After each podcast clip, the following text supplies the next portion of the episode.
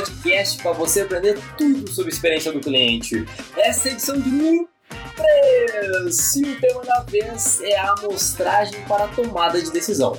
Sem uma quantidade representativa de dados do segmento do cliente que queremos pesquisar, podemos estar colocando a nossa pesquisa e tomada de decisão em risco. Essa pessoa em que vos fala é Lucas Anzel, eu sou o CEO do Gorila e serei seu host nesse episódio. Então, sem mais delongas, bora pro conteúdo! Então, gente, esse é um episódio que é uma continuação do episódio anterior, onde a gente começou a falar da base da criação de um programa de experiência do cliente, que é você ter a capacidade de ver a si mesmo da mesma forma com que os clientes te veem. Esse episódio ele não é uma, digamos, o episódio anterior não é uma obrigatoriedade você escutar aquele episódio anterior para escutar esse, mas é legal que você vai lá que a gente falou sobre jornada do cliente, se você ainda não conferiu. E para você ver, então, você ter a capacidade de ver a si mesmo da mesma forma com que os clientes te veem, é importante conhecer a opinião dos clientes certos, porque diferentes tipos de clientes têm necessidades e prioridades diferentes. E é claro que o valor a longo prazo para a tua empresa pode variar muito. E as empresas que elas são referências em experiência do cliente, elas desenvolvem processos para acompanhar e analisar os feedbacks e ter esses dados segmentados para ter uma compreensão clara de quais segmentos estão sendo representados e quais ainda não têm uma boa representação. O que isso quer dizer? Então, quais segmentos de clientes possuem uma boa quantidade de respostas e quais ainda a gente precisa coletar mais para ter um pouco mais de segurança na hora de analisar isso tudo. Então, isso tudo começa uh, com uma compreensão clara de quais segmentos são mais importantes para o teu negócio. Então, eu vou dar alguns exemplos para exemplificar isso. Digamos que a gente vai falar do, da hotelaria, uh, do ramo de hotelaria, né? Então, a gente poderia considerar que teria uma diferença no padrão de consumo dos, dos viajantes ou dos hóspedes, né? Que vão a lazer versus os que vão a negócio. Né? Então, varejistas eles podem acompanhar diferentes grupos, por exemplo, grupos de geração, pessoas com mais idade, com menos idade, elas, elas se relacionam por, por região geográfica, por unidade, por ticket médio, por categoria de produto. Instituições financeiras, por exemplo, elas podem considerar a representatividade de respostas por nível de renda ou ativos investidos, enfim. Você tem que entender o teu negócio. E eu só queria dar um, um exemplo muito interessante, voltando a esse exemplo da hotelaria que eu dei, que eu tenho um grande amigo meu que ele é representante comercial de uma multinacional. E é muito interessante porque a empresa com que ele trabalha tem, digamos, convênio com vários hotéis, porque eles têm representantes no Brasil todo. E o mais interessante é que tem um hotel numa cidade que ele sempre me fala que ele odeia. Ele odeia com o fundo do coração dele. Ele odeia aquele hotel porque o atendimento é ruim. O, o quarto uh, uh, cheira cigarro, ele não é fumante, a, tua, e ele, a estrutura é velha, ele não gosta daquele hotel. E veja só que interessante, se o hotel não tem essa capacidade de segmentar a base dele, e olhar somente para o lado, por exemplo, a quantidade de vezes que eu voltei a me relacionar com aquele hotel, ele deve achar que eu estou muito satisfeito. Mas na verdade era, era ao contrário. Ele já tentou falar com a gerência desse hotel, já tentou falar com a gerência dele para ver se ele troca de hotel naquela cidade, mas como eles tinham um contrato de, de longa duração, isso não foi possível. Então veja bem como é importante a gente entender de fato o nosso cliente, o padrão de comportamento dele, porque às vezes até uma, uma compra recorrente pode ser que o cliente esteja insatisfeito mesmo comprando recorrentemente de ti. Beleza? Então é importante a gente ter esse pensamento crítico tá? na hora que a gente for analisar. Quaisquer que sejam os critérios utilizados para fazer essa segmentação, é importante saber se a sua amostragem de respostas ela é representativa. Então eu vou dar um outro exemplo aqui, eu vou ilustrar um simples exemplo que a, acontece e às vezes pode ser muito comum no cenário B2B. Tá? Então vamos ver esse seguinte cenário. Digamos que tem uma empresa que 80% da receita dela vem de key accounts, ou seja, grandes contas que têm contratos uh, anuais grandes, que têm um, um valor agregado para o negócio muito grande. Mas veja bem, essas key accounts são muito poucas. 20% das demais das demais empresas que eles atendem, que representam a lucratividade e a receita da empresa, é, são de várias pequenas contas. Não possui um ticket muito grande, nem perto das key accounts, mas tem uma distribuição em termos de resposta muito maior, porque eles, estão, têm muito mais quantidade. Então veja bem, se a empresa não faz essa segmentação e dispara uma pesquisa para todos, com certeza grande parte das respostas vão vir de 20% da receita, dos menores clientes. E se a gente não tomar o cuidado, ela pode ser que a empresa tome ações e tome decisões priorizando os clientes que não têm uma representatividade em termos de faturamento grande. E é obviamente que a prioridade, as necessidades das key accounts tem um ticket muito maior, vai certamente ser bem diferente das contas menores, com ticket menor, com padrão de comportamento diferente. Isso é muito importante, que a gente tem que tomar decisões no nosso negócio, às vezes não refletem a necessidade que os clientes mais valiosos possuem. Tá? Então, esse é um exemplozinho rápido, só para entender muito bem. E para ajudar a gente a resolver isso, gente, porque eu gosto sempre, sempre de ser muito prático, né? Acho que vocês ter percebido que eu gosto sempre de dar exemplo, porque eu acho que isso ajuda a gente a visualizar melhor como que isso pode funcionar. Então, a gente tem basicamente três maneiras de tentar resolver esse problema da amostragem da segmentação de base. A primeira e de longe a abordagem mais fácil é justamente você conseguir visualizar esses dados de maneira segmentada. Né? Então, de fato, você conseguir entender, ah, voltando ao exemplo B2B, quem que são os clientes que são key accounts, quem que são os clientes com ticket menor. Né? Então, essa, essa segmentação, digamos, de nível 1 é, é a base. Bom, a próxima é aplicar o fator de ponderação de agregação de resultado.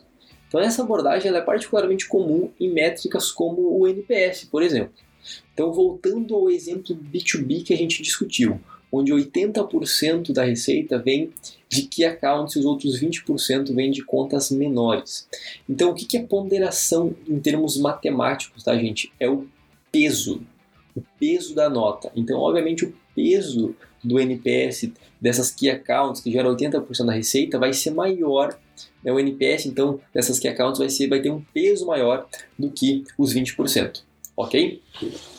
A terceira opção é aplicar uma estratégia de amostragem, obviamente convidando mais clientes do segmento de destino para compartilhar seus comentários. Né? Então, esse é um trabalho um pouco mais manual, mas fazendo o convite aí pode ser que, que seja interessante também. Embora as estratégias de amostragem também podem adicionar complexidade, elas também nos ajudam a trazer mais clareza, elas nos trazem mais vantagem na hora de, da distribuição real das respostas e para a tomada de decisão também. E quando a gente fala de métodos de amostragem, a gente tem vários. Né? Então eu vou compartilhar alguns métodos com vocês e algumas definições, algum conce alguns conceitos comuns sobre métodos de amostragem. O primeiro deles é o censo. Então, com base no censo, você pergunta para todos os clientes feedback sobre a experiência em que você está interessado em descobrir. Então, essa abordagem ela maximiza o número de vezes que você se envolve com os clientes e captura a maioria dos dados. Tá? A segunda delas é a utilização de filtros. Então, por exemplo, os filtros são regras que a gente aplica a clientes ou segmentos específicos. Então, talvez você queira é, fazer uma pesquisa cuja data de transação esteja dentro de uma determinada janela de tempo. Ou talvez você queira experimentar uh, menos clientes em particulares de um termo demográfico, por exemplo. Isso é muito comum, por exemplo, no caso do B2B, caso você é um B2B. Então a empresa ela pode fazer um filtro em fazer uma pesquisa, inclusive isso é muito indicado, tá? Façam isso se vocês são B2B e estão me escutando. Uh, a empresa ela faz um mapeamento e captura o feedback de todos os clientes que são decisores e influenciadores da marca e pegam apenas 25% dos usuários finais das, das contas para dar um feedback. Por que, que apenas 25%? Porque bem provavelmente os usuários finais vão ter uma interação maior com o atendimento, em outros pontos de contato e vão acabar dando feedback em outros momentos. Então também para não dar acontecer um overserving aí, né, fazer pesquisas demais com esses clientes, é interessante fazer esse filtro aí e, e atuar apenas com 25% dos usuários finais. Claro, né, gente, a gente tem que adaptar sempre para cada caso, né, para cada caso, casos e casos. A próxima opção é utilizar uma cota. Então, o que é uma cota? A cota ela limita o número de pesquisas concluídas por localização uh, de segmentos de cliente ou unidades de negócios durante um período de tempo especificado. Então, voltando ao exemplo do hotel, Digamos que você tem um número, você tem várias unidades de um hotel rodando, ou várias unidades de uma loja, e você tem um fluxo muito grande de respostas, um volume muito, você poderia ter um volume muito grande de respostas acontecendo todos os dias. Você pode limitar, colocar uma cota de respostas mensal para você conseguir ter tempo de, por exemplo, fazer um fechamento de loop muito bem feito. Né? Às vezes não adianta a gente coletar tanta resposta, coletar respostas adoidado aí e não dar uma devida, um devido tratamento. E também é uma forma de a gente estipular com que a gente consiga ter um, um, um cálculo amostral em todas as unidades que seja equivalente. Ou seja, digamos que eu tenho 10 unidades, tem uma unidade lá que tem 10 mil respostas e a outra tem 100 respostas. Então isso é uma, a gente tem um gap muito grande entre uma quantidade, quantidade de respostas de uma unidade para a outra. Então a cota ajuda a gente a nivelar isso. A gente também tem algumas opções de filtros e algumas boas práticas quando a gente está falando de resposta. A primeira delas é a quarentena. Então, as configurações de quarentena elas permitem que você controle a frequência em que o seu cliente é convidado a participar de uma pesquisa. Então a gente faz isso para evitar o excesso de pesquisa, né? justamente para evitar o oversurvey.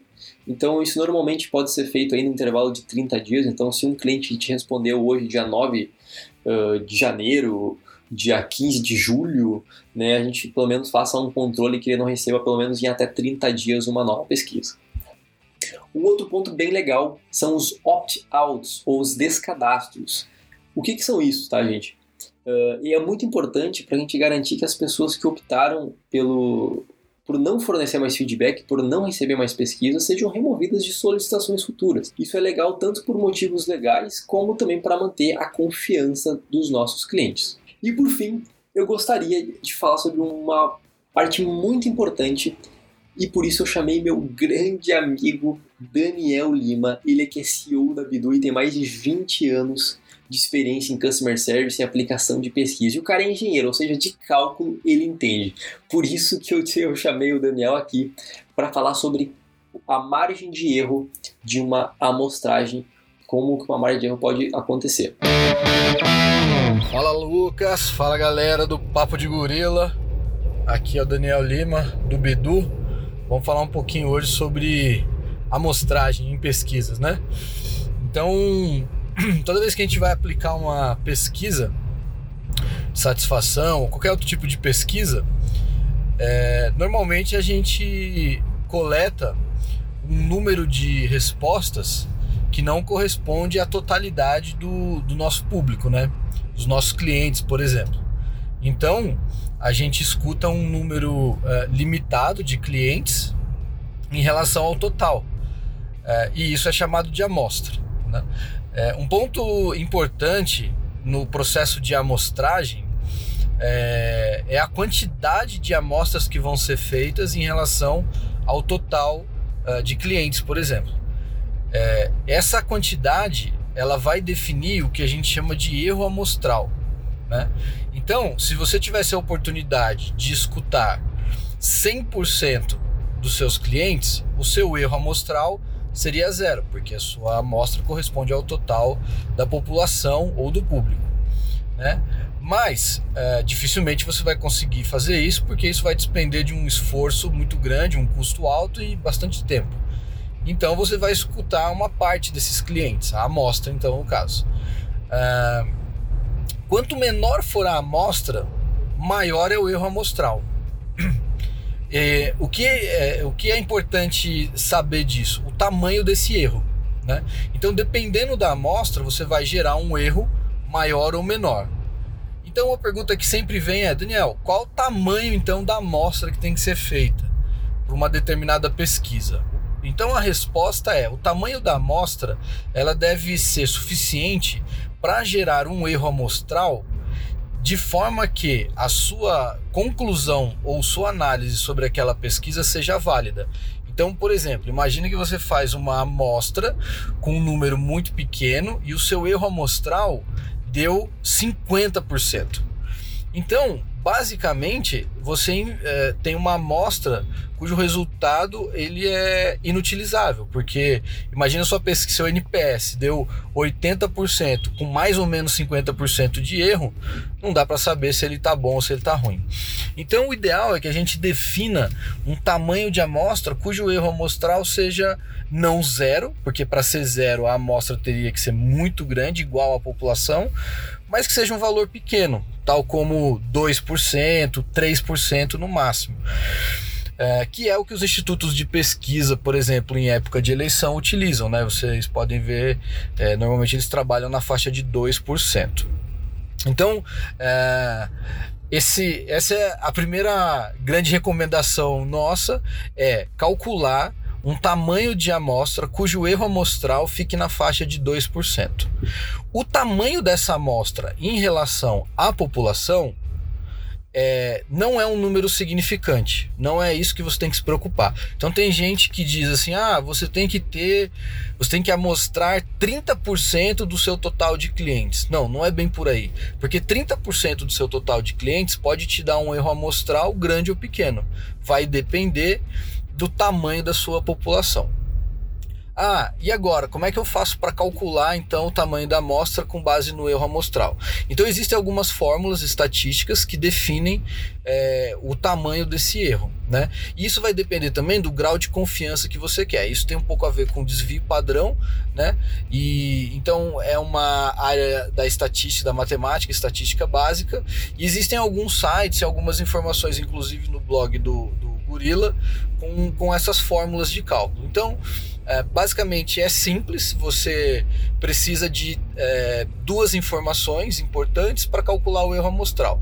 Basicamente é o tamanho da sua população, que no caso de uma pesquisa de clientes seria a quantidade total de clientes, e o tamanho da sua amostra. Com essas duas informações você consegue calcular o erro amostral. O que vai diferenciar dentro dessa fórmula das fórmulas existentes é o grau, o nível de confiança que você quer para esse resultado.